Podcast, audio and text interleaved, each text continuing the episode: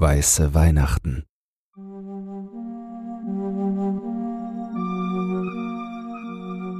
Da wir im unteren Alabama leben, gibt es nur selten Schnee. Ich habe die meiste Zeit meines Lebens damit verbracht, mir weiße Weihnachten zu wünschen, die aber nie kamen. In meinen 33 Jahren hier habe ich nur zweimal Schnee gesehen. Ich wollte das immer mit meinen beiden Jungs teilen. Ich wusste einfach, dass sie es lieben würden, darin zu spielen. Jetzt starre ich aus dem Fenster auf den Sturm eines eisigen Niederschlags, der mein Haus umgibt, und bereue jeden Wunsch, den ich jemals für ein weißes Weihnachten geäußert habe. Wenn ich so darüber nachdenke, hat es eigentlich im Sommer angefangen. Unsere Sommer sind immer heiß und extrem schwül. Aber in diesem Jahr war es noch unerträglicher. Wir hatten ständig Temperaturen von weit über 40 Grad und jeder, den ich kannte, bettelte um Erleichterung. Die Hitzewelle dauerte bis in die Woche vor Halloween. Dann brach im Golf von Mexiko plötzlich ein gewaltiger Hurricane aus. Der Meteorologe unserer Lokalnachrichten bezeichnete ihn häufig als Monster. Rückblickend würde ich glauben, dass es sich eher um einen Dämon handelte. Ein Dämon, der die Hölle mit sich brachte, aber ein ganz anderer als der, von dem ich in der Bibel gelesen hatte. Der Sturm wütete und hinterließ überall Zerstörung und Verwüstung. Er hatte jeden Staat im Südosten getroffen, aber Florida am meisten. Verschiedene Versorgungsunternehmen, staatliche Hilfsorganisationen und sogar normale Bürger schickten Hilfe, um bei der Entlastung zu helfen. Und wenn ich sage von verschiedenen, dann meine ich von jedem Staat in unserer Region. Es war erstaunlich zu sehen, welche Anstrengungen unternommen wurden, um den Menschen zu helfen, die alles verloren hatten. Ich bin mir sicher, dass viele von uns dachten, das sei das Schlimmste, was passieren konnte. Ich wünschte, das wäre der Fall gewesen. Aber dann fing es an zu regnen. Als der November kam, spürten wir die ersten Tropfen in unserer kleinen Stadt. Es war ein merkwürdiges Ereignis, aber nicht so merkwürdig, dass es auffiel. Ich meine, wie schlimm können ein paar Tage Regen schon sein, oder? Es wurde erst ein Problem, als aus Tagen Wochen wurden und tiefliegende Gebiete überschwemmt wurden. Die Häuser in den umliegenden Städten wurden innerhalb weniger Stunden weggespült, als die Dämme brachen. Meine Frau Susan dankte Gott ständig dafür, dass unser Haus auf einer Anhöhe zwischen Bäumen lag. Ich ertappte mich dabei, dass ich das gleiche dachte, aber Gott hatte nichts mit dem zu tun, was geschah, kein Gott, an den ich je hätte glauben können.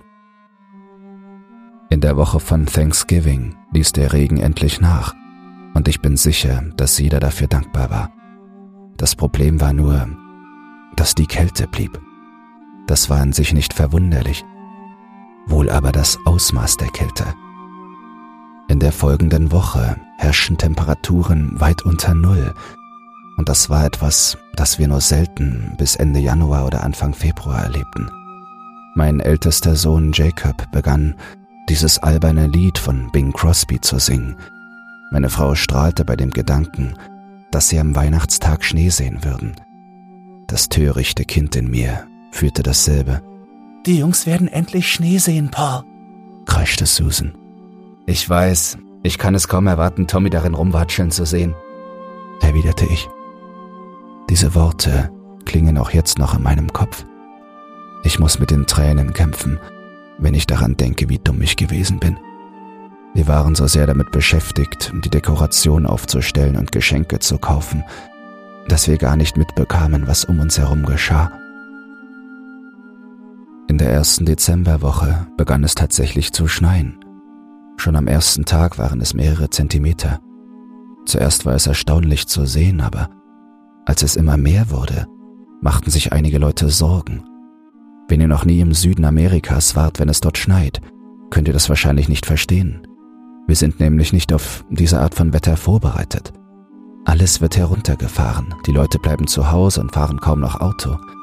Ich weiß, dass sich das für alle anderen lächerlich anhören muss, aber so ist es nun einmal. Es hörte einfach nicht auf. Ursprünglich hatten meine Frau und ich die Jungs im frischen Pulverschnee spielen lassen, aber als der Schnee so hoch geworden war, dass ich mich kaum noch frei bewegen konnte, beschlossen wir, dass es das Beste war, sie im Haus zu lassen. Die Baumärkte hatten damit begonnen, Schneeschaufeln zu verkaufen, um die Wege zu räumen, etwas, das man in unserer Stadt nur selten findet. Ich kaufte eine der letzten, die noch im Regal standen, während die Leute sich bemühten, mit dem eisigen Eindringling fertig zu werden. Die Situation schien sich zu verschlimmern, denn aus dem kleinen Schneegestöber wurde fast ein Schneesturm. Meine Frau verfolgte aufmerksam die Nachrichten und Wettersendungen. Es sah so aus, als wären die nördlichen Staaten fast unter dem eisigen Pulverschnee begraben worden. Der Präsident hatte sogar den Notstand ausgerufen und die Menschen im Norden aufgefordert, den Süden zu evakuieren. Das war der Zeitpunkt, an dem ich anfing, mir Sorgen zu machen. Diesen Menschen war gesagt worden, sie sollten in den Süden kommen, aber unsere Situation war kaum besser. Der Wetterfrosch versuchte nicht mehr genau zu sein, und seine Vorhersagen über ein Ende des Wahnsinns trafen nicht ein. Die Temperaturen fielen weiter, und es dauerte nicht lange, bis sie tief in die Minusgrade gesunken waren. In meinem Bundesstaat war es noch nie so kalt gewesen, und die Menschen bekamen Angst. Die Wasserleitungen platzten, und die Menschen waren ohne Wasser, bis sie auftauen konnten. Unsere Welt hatte sich innerhalb weniger Wochen in eine Gefriertruhe verwandelt, und niemand von uns war darauf vorbereitet.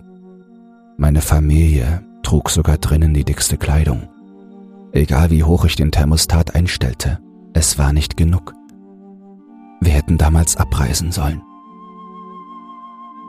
An Weihnachten hatten wir keinen Strom mehr und die Stromversorger hatten es aufgegeben, sich unter den schwierigen Bedingungen auf den Weg zu machen, um heruntergefallene Leitungen zu reparieren. Die örtlichen Behörden hatten die Notfallprotokolle aufgegeben, um sich selbst zu retten. Wir hörten Gerüchte über unsere Nachbarn, die versuchten weiter südlich nach Florida zu gehen. Susan schlug dasselbe vor, aber ich erinnerte sie an die Zerstörung, die der Hurricane noch hinterlassen hatte. Ich befürchtete, dass es uns ohne Schutz noch schlechter gehen würde, also beschloss ich, mich in unserem Haus zu verkriechen. Ich bahnte mir einen Weg zum Kamin, der bisher nur zur Dekoration diente, und machte mich daran, ein Feuer zu entfachen. Wäre die Situation nicht so ernst gewesen, hätte sich meine Frau darüber amüsiert, dass ich so etwas versuchte. Ich hatte noch nie jemanden gesehen, der einen Kamin benutzt hätte. Nach mehreren Versuchen gelang es uns, das wenige Holz zu verbrennen, das in der Nähe unseres Hauses verfügbar war. Meine Familie und ich drängten uns um die Feuerstelle, als ob sie uns vor dem Schicksal retten würde, das uns draußen erwartete. Das Weiß hatte unser Haus verschlungen. Die Erdhügel ragten über die Fenster hinaus und ließen einige von ihnen zerbrechen. Ich war gezwungen, jedes Fenster zu verstärken, um die Kälte draußen zu halten.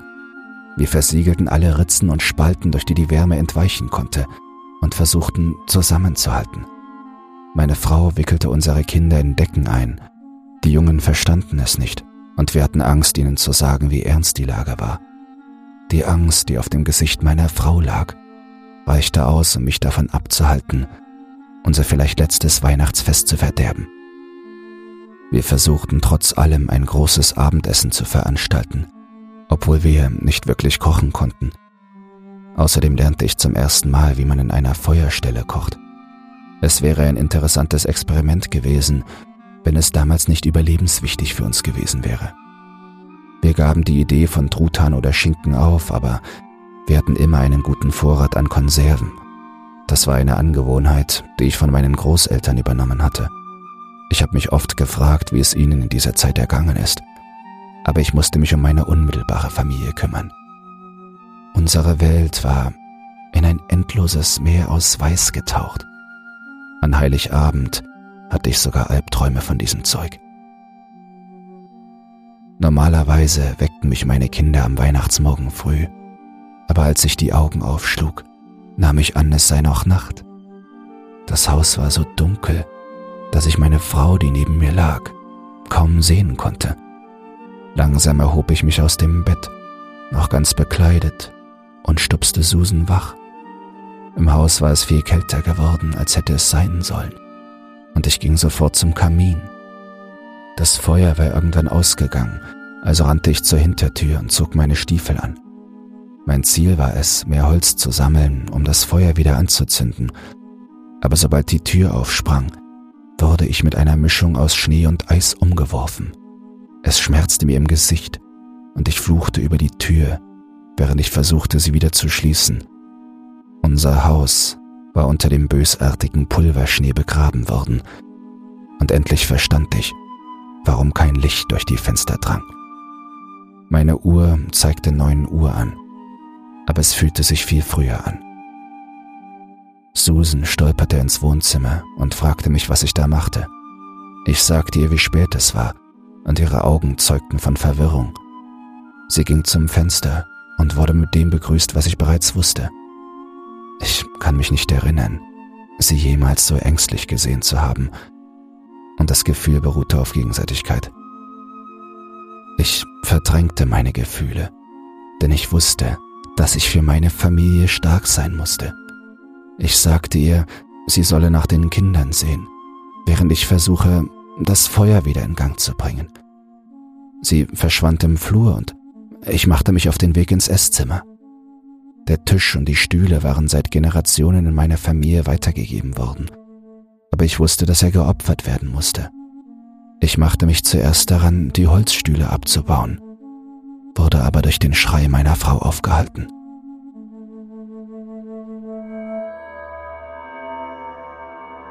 Ich eilte durch den Flur und hörte das schreckliche Geräusch in meinen Ohren widerhallen. Ich spürte, wie sich Tränen in meinen Augen bildeten, aber ich drückte sie zurück, als ich um die Ecke bog. Sie klammerte sich an den Türrahmen unseres Kinderzimmers. Wir hatten sie in einen Raum gepackt, damit Jacob helfen konnte, auf Tommy aufzupassen. Ich konnte sehen, wie ihr Körper zitterte als sie in den Raum starrte. Tränen kullerten über ihre Wangen, als ich mich umdrehte, um hineinzusehen. Das Fenster ihres Zimmers hatte unter dem Gewicht des Schnees nachgegeben, obwohl ich versucht hatte, es zu verstärken. Der Schnee hatte die Jungs in der Nacht begraben, und da bemerkte ich die weißen Flocken an den Händen meiner Frau. Susan hatte versucht, sie freizulegen, und ich konnte die blassblaue Haut ihrer Gesichter sehen, die aneinander gekauert in Jacobs Bett lagen. Es wäre ein süßes Motiv gewesen, wenn ihre Hautfarbe nicht gewesen wäre. Etwas, das Susan fotografiert hätte. Aber in dem Moment war es das genaue Gegenteil. Ich zog Susan weg während ich versuchte, das üble Gefühl in meinem Magen zu unterdrücken. Ich hatte das Gefühl, dass ich das bisschen Weihnachtsessen, das ich noch in mir hatte, jeden Moment erbrechen könnte. Irgendwann ließ sie Schluchzen nach, aber als ich ihr in die Augen sah, war sie wie betäubt. So hatte ich sie noch nie gesehen, und ich versuchte, sie aus dieser Trance zu reißen, in der sie sich zu befinden schien aber sie sagte nichts. Ihre Augen drehten sich nicht einmal in meine Richtung, wenn ich sprach. Irgendetwas war an diesem Morgen in Susan zerbrochen, und ich kann es ihr nicht verdenken. Ich setzte sie neben den Kamin und wickelte sie in eine Decke, während ich ins Esszimmer zurückkehrte. Das polierte Holz wollte nicht brennen, aber ich war fest entschlossen, uns Wärme zu geben also hörte ich nicht auf, bis wir Feuer hatten. Ich legte Wert darauf, Susan zu bitten, am Feuer zu bleiben, während ich ins Zimmer der Jungen zurückkehrte. Ich konnte sie nicht so zurücklassen, aber als ich die Tür erreichte, blieb ich kurz davor stehen. Ich spürte die warmen und salzigen Flecken auf meinen Wangen, bevor ich sie überhaupt sah. Langsam trat ich ein und streifte mir Handschuhe über die Hände. Ich räumte den Schnee weg und bemerkte, warum sie nicht einfach in unser Zimmer gekommen waren. Das Holz, mit dem ich das Fenster abgedichtet hatte, hatte zuerst meinen Ältesten getroffen. Es hinterließ eine Wunde an seiner Schläfe, die einen erwachsenen Mann bewusstlos gemacht hätte. Ich konnte mir nur vorstellen, dass sein zehnjähriger Körper danach nicht mehr lange durchhielt. Tommy war offensichtlich danach aufgewacht. Seine winzige Gestalt muss sich an seinen großen Bruder wie an einen Teddybären geklammert haben. Ich verfluchte mich innerlich dafür, dass ich sie in dieser Nacht nicht mit uns ins Bett gebracht hatte. Aber ich wusste, dass es für solche Gedanken zu spät war. Ich nahm ihnen die Körper ab. Ich wickelte sie in Decken ein, bevor ich sie ins Gästezimmer brachte. Ich warf einen letzten Blick auf ihr winziges Schlafzimmer, einen Ort, der früher so viel Freude bereitet hatte. Ich stellte mir vor, wie die beiden spielten und sich manchmal zankten. Meine Lippen versuchten, sich nach oben zu wölben, aber es gelang ihnen nicht. Meine Augen sanken auf den Boden, als ich mich abwandte und die Tür schloss. Seitdem bin ich nicht mehr in dieses Zimmer zurückgekehrt. Und ich bezweifle, dass ich es jemals wieder tun werde. Ich kehrte gerade ins Wohnzimmer zurück, in der Hoffnung, Susan zu trösten, aber als ich dort ankam, lag nur noch die Decke neben dem Feuer. Eine schnelle Suche im Haus ergab, dass die Hintertür geöffnet worden war und sich ein Tunnel in der eisigen Wand auf der anderen Seite gebildet hatte, so dass der Boden im Inneren mit Schnee bedeckt war. Ich versuchte Susans Schritten zu folgen, aber schließlich verschwanden sie hinter einer massiven Wand aus diesem verfluchten Weiß. Ich konnte mir nur vorstellen, wie sie sich verzweifelt hindurchgewühlt hatte und das, was über ihr lag, auf ihren Körper niedergeprasselt war. Ich versuchte selbst, mich auf der Suche nach ihrem Körper durchzugraben, aber die Schicht, die übrig blieb, war festgefroren. Es war, als würde ich mit den Händen in Zement wühlen, und ich wusste, dass Susan das nicht überlebt haben konnte, auch wenn mein Verstand das in diesem Moment nicht glauben wollte. Ich ertappte mich dabei, wie ich mit Werkzeugen daran herumstocherte, weil ich das Gefühl hatte, dass ich nichts mehr tun konnte.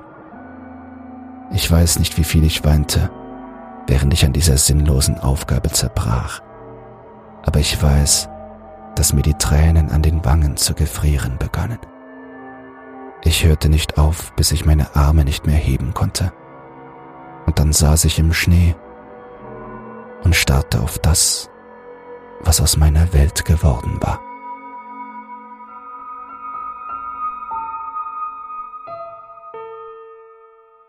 Ich weiß nicht mehr, wie lange ich dort saß oder wann ich beschloss, zum Fenster zurückzukehren. Ich weiß noch, wie ich mit der Verbrennung der Weihnachtsgeschenke begann und wie schwer mir diese Entscheidung fiel. Ich öffnete jedes Geschenk langsam und kostete die Vorstellung, wie die Kinder zum ersten Mal damit spielten. Ich konnte sogar Susan sehen, wie sie mit ihrer Kamera in der Hand über ihnen stand. Sie würde ihr schönstes Lächeln zeigen und knipsen, um jede Erinnerung zu speichern. Sie liebte es, Fotos zu machen, aber das, was ich zu tun hatte, musste nicht auf irgendeinem Film festgehalten werden. In dieser Nacht begann ich die Taubheit zu spüren, dieselbe Taubheit, die Susan früher an diesem Tag überkam. Es war so kalt wie der Schnee, der mich umgab, und ich konnte nur daran denken, dass dies meine Schuld gewesen war. Ich hätte mit meiner Familie fliehen sollen, als ich noch die Chance dazu hatte. Ich weiß nicht, ob es Stolz, Ignoranz oder beides war, aber die Schuld war zu groß. Sie verzehrte mich und nahm mir alles, worum es in diesem Urlaub eigentlich gehen sollte. Ich habe angefangen, dies zu schreiben, in der Hoffnung, dass es irgendjemand liest. Ich weiß nicht, was mit dem Rest der Welt geschehen ist, nur was mit mir geschehen ist. Ich weiß nicht, wie lange ich hier überleben kann. Meine Vorräte gehen zur Neige und ich habe nichts mehr zum Verbrennen. Ich kann nicht einmal mit Sicherheit sagen, wie lange ich schon hier bin, da meine Uhr stehen geblieben ist und ich die Sonne immer noch nicht sehen kann. Ich denke, ich werde morgen versuchen, mich selbst auszugraben. Und wenn ihr dies findet, wisst ihr, dass ich nicht einfach so aufgegeben habe. Ich wünschte nur, ich hätte das schon früher getan. Es tut mir so leid, Susan, Jacob und Tommy. Ihr habt etwas Besseres verdient als das. Ich hoffe, ihr könnt mir verzeihen. In Liebe, Paul Richardson.